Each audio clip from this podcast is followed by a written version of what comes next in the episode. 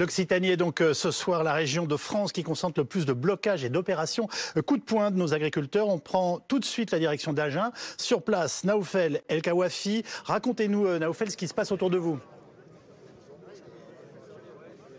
Eh bien, écoutez, c'est un mouvement qui s'étend et qui se veut à l'image de ce qu'on a connu euh, sur l'autoroute A64, A64, mais en plus gros. Pour tout vous raconter, en fait, ici, depuis la fin d'après-midi, il y a plusieurs centaines d'agriculteurs qui bloquent une partie de, l'autoroute aux portes d'Agen, avec, vous allez le voir sur euh, ces images de Maxime Deveau, euh, plusieurs centaines de tracteurs qui sont arrêtés ici. On veut que ce soit un mouvement qui dure. Et pour cela, eh bien, on s'est organisé. Il y a un feu qui est organisé, qui a été allumé juste là-bas pour se tenir au chaud. Il y a également des stands pour se nourrir. L'objectif, c'est de rester ici autant que nécessaire Des actions qui sont menées à la fois sur l'autoroute, mais également dans la ville. Et justement, on est avec José Pérez qui en revient. Alors racontez-nous, vous, vous avez bloqué, vous, vous revenez à peine, vous avez bloqué une partie de la gare d'Agen. Racontez-nous. Oui, tout à fait. On est allé à la gare d'Agen.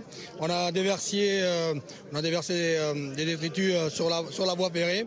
voilà, et donc ça a coupé une partie, une partie de la circulation. Bordeaux.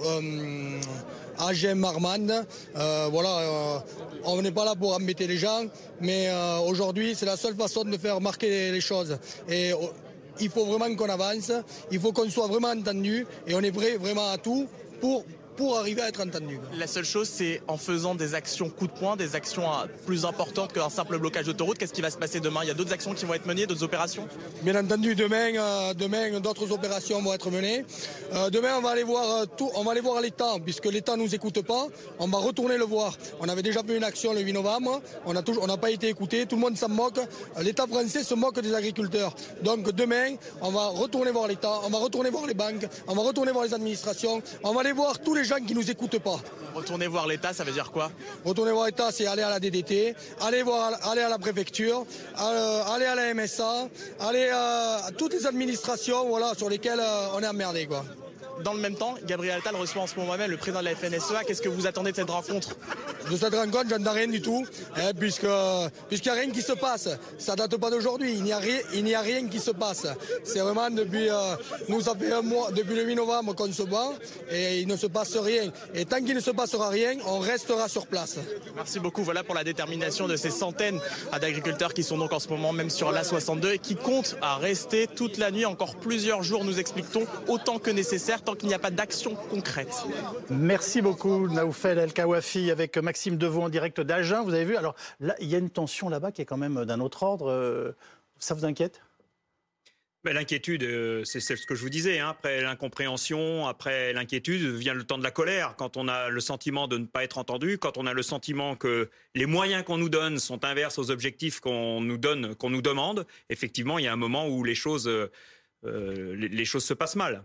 Alors Marc Lamazzi, vous nous avez rejoint, journaliste, auteur de Ultra Ecologicus, votre enquête parue chez Flammarion, je le rappelle. Est-ce que vous pensez que ces manifestations peuvent dégénérer avec cette colère qui monte chez les agriculteurs mobilisés? On s'est rendu compte, ne serait-ce que dans les différentes interventions depuis le début de cette émission, que voilà, le ton monte. Oui, bien sûr, ça peut, ça peut tout à fait euh, dégénérer. Hein. Les agriculteurs euh, sont des gens euh, passionnés par leur métier et qui là sont dans un état de colère et d'exaspération tel que que ça peut, ça peut dégénérer. Donc le le gouvernement va se retrouver et puis la tension va monter au fur et à mesure que le salon de, de l'agriculture va va va approcher. Donc le gouvernement va se retrouver probablement face à un mouvement très dur. Je ne sais pas s'ils arriveront à agréger d'autres professions autour d'eux, un peu à la manière des gilets jaunes.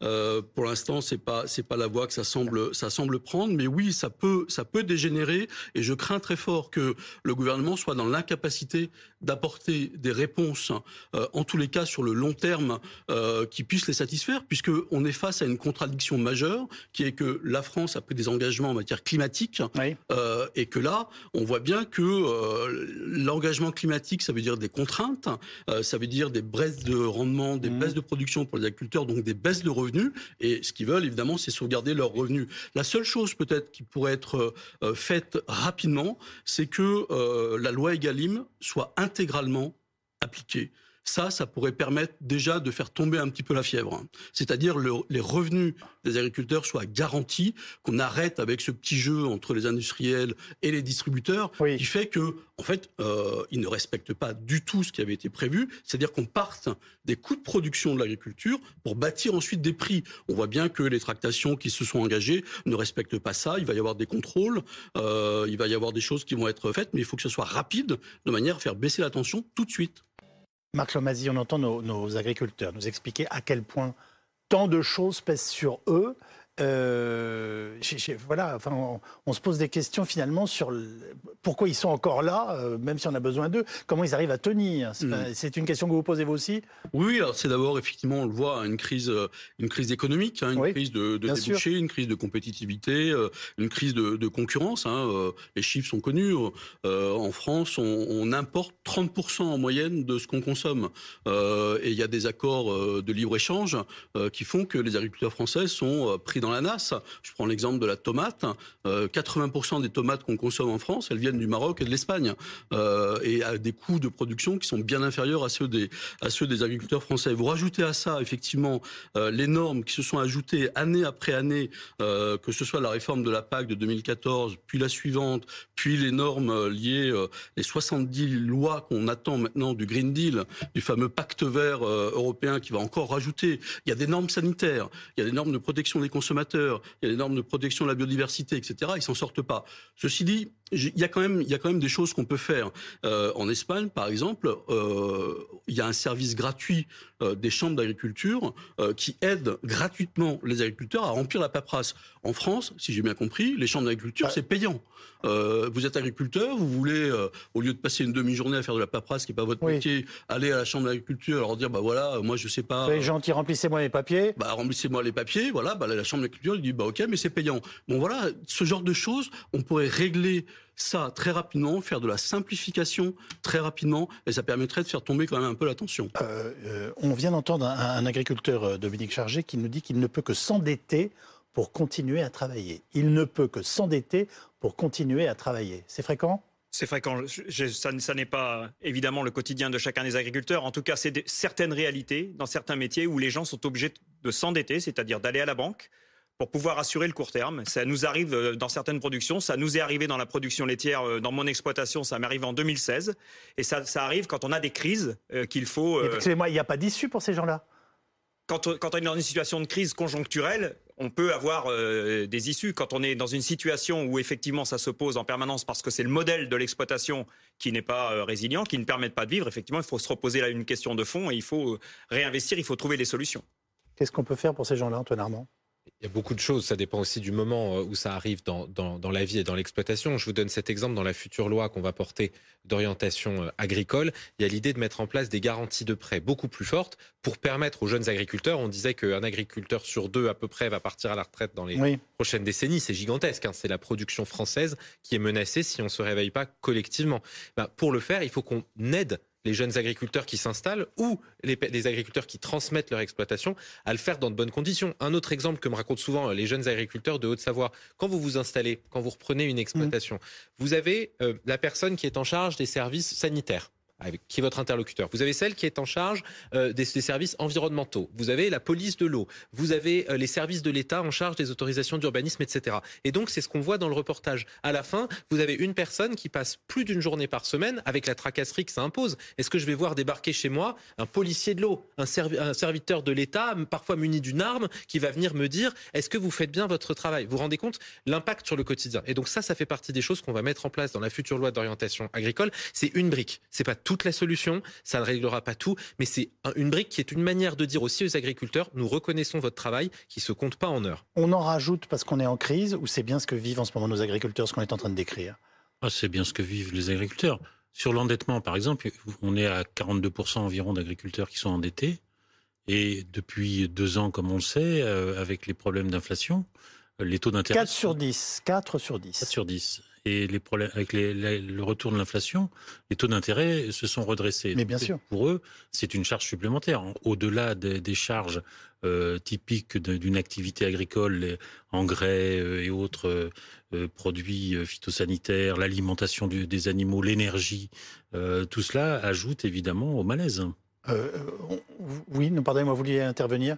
Oui, simplement pour dire qu'il faut quand même dire la vérité aux, agriculteurs, hein, et ça, euh, l'État va devoir le faire assez rapidement. C'est-à-dire que aider les agriculteurs, euh, faire un plan d'urgence pour les agriculteurs les plus en difficulté. Il y a 18% des agriculteurs aujourd'hui qui sont sous le seuil de pauvreté.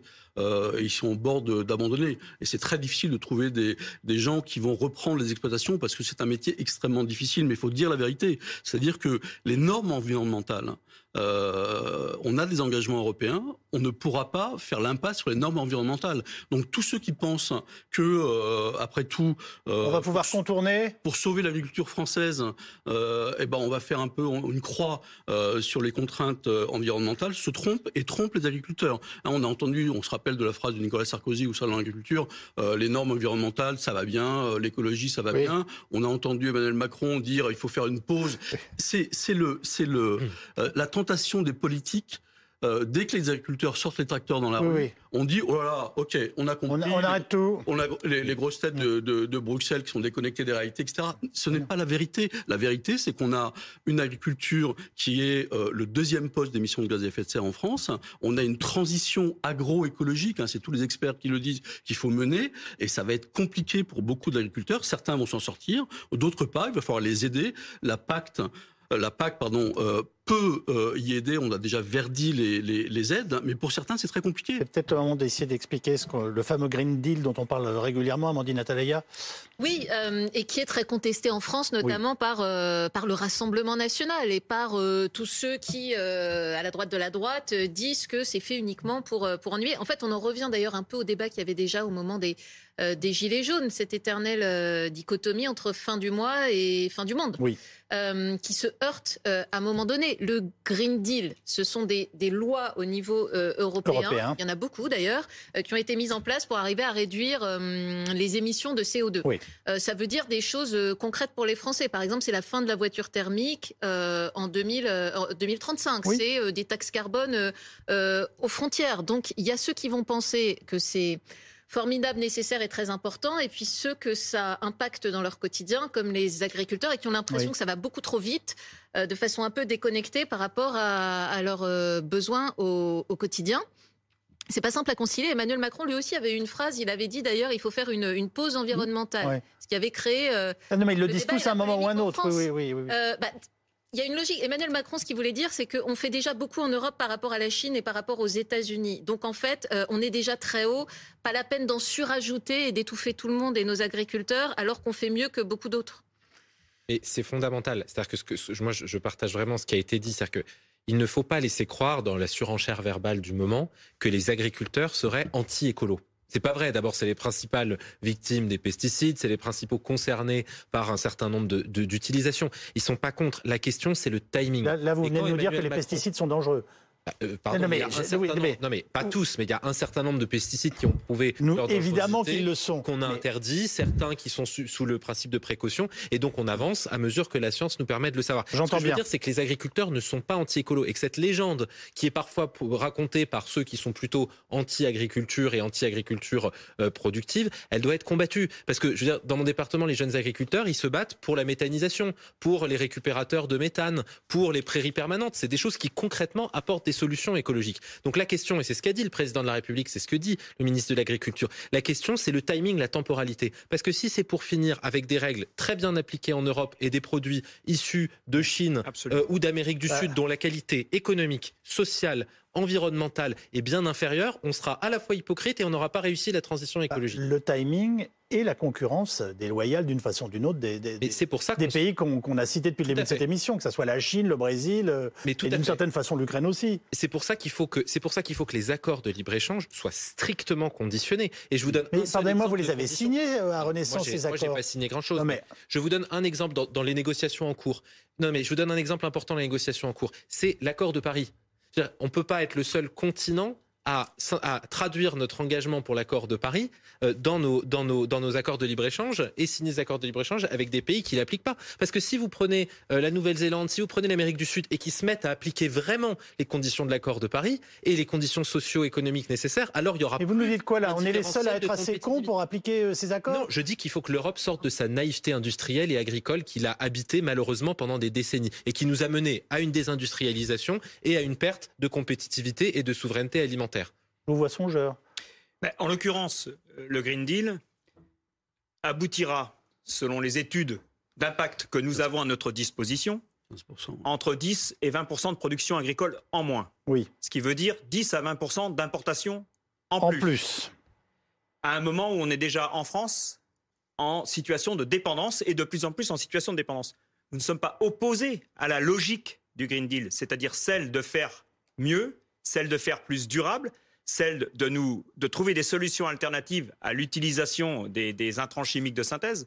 En revanche, ce que nous voulons, ce que nous ne voulons pas, c'est que ça nous conduise à être à une décroissance qui effectivement est synonyme de perte de revenus et est synonyme de perte de souveraineté alimentaire, alors que la souveraineté alimentaire a été décrétée comme un enjeu national et européen. Oui. Donc, nous ne sommes pas opposés, simplement il faudrait que nous soyons là encore cohérents entre les objectifs et les moyens. Ce que nous ne sommes pas. Nous demandons de la cohérence, que le gouvernement, que l'Europe mettent les sujets en cohérence. C'est une question qui est remplie de contradictions. Bah oui. C'est ce que je me dis depuis le début de cette émission. Le, pacte vert, dans, sa dimension euh, de la ferme à la fourchette, il a été euh, promulgué en 2019. Mmh. C'est-à-dire avant la pandémie et avant la guerre en Ukraine. et je, reprends ce que je disais tout à l'heure. Cette guerre en Ukraine est en train de bouleverser les mmh. équilibres alimentaires mondiaux. Même en Allemagne, qui sont les, ah certainement les plus engagés dans cette dimension environnementaliste, leur plan stratégique national dans le cadre de la nouvelle PAC euh, consacre énormément d'argent aux, transitions agroécologiques. Même en Allemagne, ils se posent maintenant la question, avec la guerre en Ukraine, de leur sécurité alimentaire. Et donc, au-delà des problèmes de fiscalité sur le gasoil en Allemagne en ce moment, qui est une réalité, je pense que derrière, en toile de fond, il y a cette tension entre l'objectif quand même de préserver la sécurité alimentaire. En Allemagne, c'est quand même pas euh, une économie en développement, hein. c'est un pays très riche, mais il se pose quand même la question au point qu'il euh, se demande s'il n'y a pas une contradiction entre cet objectif-là qui a, qui a ressurgi avec la guerre en Ukraine et ce vers quoi maintenant ils se sont engagés si vous prenez le pacte vert, il y a quand même une dimension intéressante, c'est de basculer 25% des surfaces en agriculture biologique. Or, je vous ai dit tout à l'heure que depuis deux ans, cette agriculture biologique, elle est dans une crise, et pas seulement en France. Vous avez en Belgique, en Allemagne. Et donc là aussi, il y a certainement tout un tas de contradictions à lever, et probablement que le texte lui-même du, du Green Deal mériterait un ajustement, au moins un ajustement temporel. Alors, vous venez de parler de l'Allemagne. Eh ben, en Allemagne, ça fait des mois euh, qu'ils sont mobilisés, hein, euh, notamment euh, les agriculteurs, un mois. Quels sont les résultats de cette mobilisation? On fait le point avec vous, Pascal Thibault. Expliquez-nous. Alors, il y a deux, deux, mesures prises par le gouvernement pour faire des économies et boucler le budget 2024 qui ont braqué les agriculteurs allemands. Deux subventions qui devaient être supprimées. La première, à savoir sur les taxes pour les véhicules agricoles, eh bien là-dessus, ils ont obtenu gain de cause. Le gouvernement a fait machine arrière. Reste l'autre mesure, à savoir la disparition, la disparition désormais progressive euh, d'exonération sur le diesel agricole, au lieu d'un an désormais sur trois jusqu'en 2026. Cette mesure, elle reste en place. Le gouvernement ne veut pas la remettre, remettre en cause. Résultat, les agriculteurs continuent à manifester. Il y a eu cette grande manifestation il y a une semaine euh, à Berlin. Pour l'instant, on est dans une sorte de no man's land en matière de manifestation. Salon de l'agriculture oblige, où s'est rendu aujourd'hui le chancelier euh, Scholz, qui a promis une réduction de la bureaucratie pour faciliter la vie des agriculteurs. Reste que eux, ce qu'ils veulent, eh bien, c'est que les subventions pour le diesel agricole continue euh, à rester en vigueur et ils promettent de remettre ça, de redescendre dans la rue euh, assez rapidement si euh, la décision finale du Parlement pour le budget 2024 eh bien, ne leur permet pas d'obtenir gain de cause. Un mois de mobilisation. Merci beaucoup pour toutes ces précisions, Pascal Thibault. Un mois de mobilisation pour des résultats qui ne sont pas exceptionnels. Est-ce que c'est pas ce qui nous guette en France? On verra bien. Moi, je pense qu'il y a quand même des réponses concrètes qui sont attendues. D'abord, partager un diagnostic et puis ensuite euh, avoir quand même un certain nombre de sujets mis sur la table et qui touchent la compétitivité. Mais il y a un sujet surtout, je pense, au cœur de l'actualité aujourd'hui, c'est celui euh, des fameuses négociations commerciales et de la façon dont est prise en compte dans ces négociations commerciales la valeur de la production agricole, du revenu et du travail des agriculteurs. Et ça, aujourd'hui, malgré les lois EGalim, je dois confesser qu'on a du mal à faire respecter cette loi, c'est-à-dire à faire en sorte que cette matière première agricole soit prise pour la valeur qu'elle a euh, dans le, prix de notre alimentation. Et chaque Français qui va se mettre à table là tout à l'heure doit bien comprendre que ce qu'il va manger est le produit, le fruit du travail des agriculteurs et que ça, si ça disparaît, à un moment, il peut ne plus rien avoir dans, les assiettes, ou en tout cas des, choses qui peuvent venir euh, d'autres continents. Et donc sur ces négociations commerciales, je pense qu'il y a des tensions aujourd'hui, et nous avons quand même besoin là aussi d'avoir des réponses concrètes. Donc ce sera, ce seront, euh, j'espère que ce seront des contrôles qui iront vérifier que la valeur de la production et qui doit inclure la valeur de la transformation. Hein. Moi, je représente des entreprises des territoires, je représente euh, des entreprises qui transforment la production agricole en alimentation. Nous avons aussi des charges, les charges d'énergie. Nous n'avons pas eu, euh, nous, euh, de, le, la baisse de l'énergie. En mhm. tout cas, nous n'avons pas eu ce, ce, bouclier ce, bouclier, ce, bouclier, tarifaire. Euh, nous avons une augmentation des salaires, c'est bien normal de nos salariés, et nous devons euh, passer dans les hausses de l'alimentation aujourd'hui ces prix qui sont liés à l'inflation. On, comprend bien qu'on est rentré, Amandine Attalaya, là dans une période très politique. Est-ce que notre Premier ministre Gabriel Attal est, est, prêt à affronter cette crise? J'ai envie de vous dire qu'a priori, on se dit que c'est pas sa spécialité l'agriculture, vous voyez? Bah Non, ça n'est pas de fait. de toute façon, ça, tout le monde le dit. Il, ça n'est pas un spécialiste euh, de l'agriculture. Après, il est entouré. Oui. Euh, il, a des, il a des conseillers, il a des députés, il a des, il a des gens qui lui parlent et il a le président qui lui met quand même une, grosse pression aussi pour arriver euh, à se sortir de cette crise. Donc, dans l'immédiat, ce qu'il peut faire, c'est pour essayer un peu de soulager la pression, c'est faire quelques annonces, peut-être notamment. Enfin, j'entends par annonce que ce soit pas que des coquilles vides, quoi, mais essayer de faire quelque chose pour la simplification des normes, essayer de faire quelque chose pour euh, les négociations commerciales. Après, c'est un temps euh, beaucoup plus long, mais on revient aussi aux échéances euh, du gouvernement lui-même. Il y a je sais bien que ça fait un peu caricatural, mais il y a le salon de l'agriculture. C'est important pour les ministres, c'est ben important pour Emmanuel Macron. Ça peut pas complètement mal se passer. C'est un événement chaque année. Où dans les sondages, bah, la majorité est euh, pour l'instant carbonisée, très loin derrière dans les sondages le Rassemblement national. Et le Rassemblement national est tous les jours en ce moment aussi auprès euh, des agriculteurs. Donc voilà, il y a, hum, politiquement, bah, c'est non seulement important pour tous ceux qui se soucient du sort des agriculteurs, et ils sont quand même nombreux.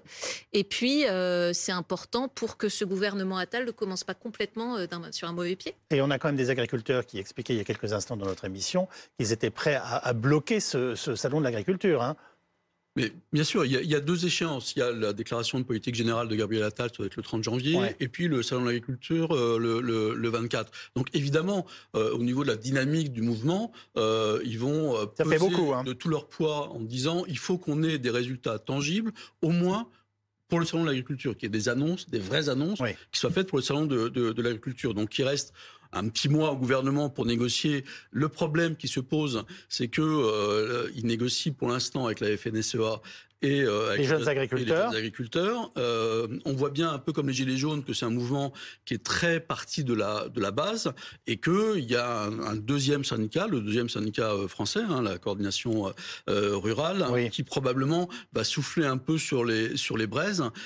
Et donc, j'allais dire que le le politiquement c'est un peu mal engagé pour le pour le gouvernement et au plus mauvais moment parce qu'on sort d'une crise inflationniste qui a touché les agriculteurs. On sort d'une crise de l'énergie qui a touché les, agriculteurs. Donc, euh, et on a un gouvernement qui s'est empressé de dire, Bruno Le Maire en premier, que euh, le quoi qu'il en coûte, c'était fini.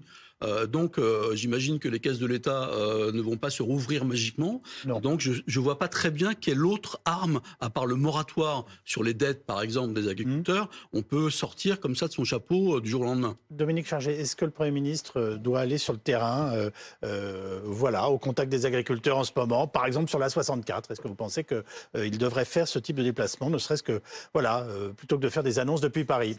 Alors, moi, je ne sais pas si le Premier ministre doit aller au contact évidemment, euh, c'est tradition. En revanche, moi, je, je l'invite à venir dans nos exploitations. Je l'invite à venir dans nos coopératives. Je l'invite à venir voir au quotidien ce que sont, ce que sont nos réalités et de bien mesurer que aujourd'hui, nous avons un décalage énorme entre ce que sont les exigences du contenu de l'assiette et ce que sont les réalités de nos métiers, et que si nous ne ressoudons pas ce que sont les exigences du contenu de l'assiette à la réalité de nos métiers, eh bien, nous continuerons à avoir une perte de production en France et à vivre sur des, productions qui sont euh, de l'alimentation qui sera importée. Vous incitez notre Premier ministre et nos responsables euh, euh, ministériels à aller à la rencontre physique, voilà, sur notamment à la, à la, 64. Ils vont à la rencontre. Marc Fesneau, j'ai eu l'occasion de l'accompagner de nombreuses fois, a fait des déplacements plusieurs fois par semaine au contact des agriculteurs. Le, Premier ministre, la semaine dernière, était au contact, il discutait avec un agriculteur. Vous avez bien compris quand même que Marc Fesneau, avec tout le respect que je lui dois, ça n'est pas... Euh, euh, le Premier ministre. Bah, ça n'est pas le Premier ministre. Le Premier ministre, il reçoit au moment où on se parle les principaux responsables pour échanger sur la situation. Et j'ai aucun doute, si vous voulez connaître un petit peu Gabriel Attal, qu'il ira au contact sur le terrain et surtout, c'est ce qui est important, dans les exploitations agricoles. Parce que je pense qu'il a été saisi de ce que vous venez de décrire. Saisi du décalage entre le besoin d'avoir une alimentation de qualité et souveraine dans l'assiette et puis les défis économiques, sociaux, environnementaux euh, que, ça, que ça comporte. Et je pense aussi que dans les prochains jours, conscient de ce diagnostic et de ce diagnostic partagé, parce que ce qui compte, c'est qu'on arrive à ressouder la nation autour de l'agriculture. Il y a des annonces fortes sur les contrôles égalimes. Je pense qu'on partage tous cette nécessité et sur les normes du quotidien comme internationales qui seront aussi la clé de voûte dans les prochaines années. Qu'est-ce que vous dites pour autant aux Français qui euh, font attention à tous les postes budgétaires euh, de la vie de famille et qui évidemment sont tentés d'acheter des produits moins chers dans leur supermarché euh, et donc pas toujours français? D'abord, je ne me permettrai jamais de donner des leçons Surtout à des compatriotes qui ont, qui ont un, pouvoir d'achat réduit. Bien sûr. donc, je, je, ne permettrai pas de juger, mais je fais une observation quand même générale sur la société. On est prêt aujourd'hui à dépenser de l'argent dans tout un tas de secteurs, dans tout un tas de domaines, de loisirs, et c'est compréhensible, et on en a tous besoin. Simplement, le gage d'une alimentation de qualité, c'est pas un bénéfice uniquement sur le moment, c'est un bénéfice en termes sanitaires, en termes de bien-être et en termes de paysage de notre pays, tout simplement. Si on aime la France, on aime les agriculteurs, on aime les produits français. Je vous ai vu dodeliner au moment où je posais ma question. oh là, il n'est pas content. Non, c'est pas. C'est simplement si, si, vous reprenez le cas de la volaille, par exemple. Oui. Euh, le Français, euh, le week-end, il consomme de la volaille française hmm. en famille. C'est toute la semaine. Hmm. Et le problème est, peut-être là, du coup, moins la Je crois que vous avez raison. Que la restauration hors domicile. Et alors, on a regardé euh, dans, mon équipe. Oui. C'est vraiment sur la restauration hors domicile que ça pose problème. 80%. On est à 80% d'importation. donc, il faut peut-être là aussi. Et quand vous allez, par exemple, consommer un kebab avec du poulet, Là, il n'y a aucune traçabilité possible parce que c'est déjà un produit transformé. La traçabilité, elle concerne d'abord le produit brut. Donc là, il y a aussi peut-être des marges de manœuvre euh, à établir pour essayer de redresser un petit peu la situation.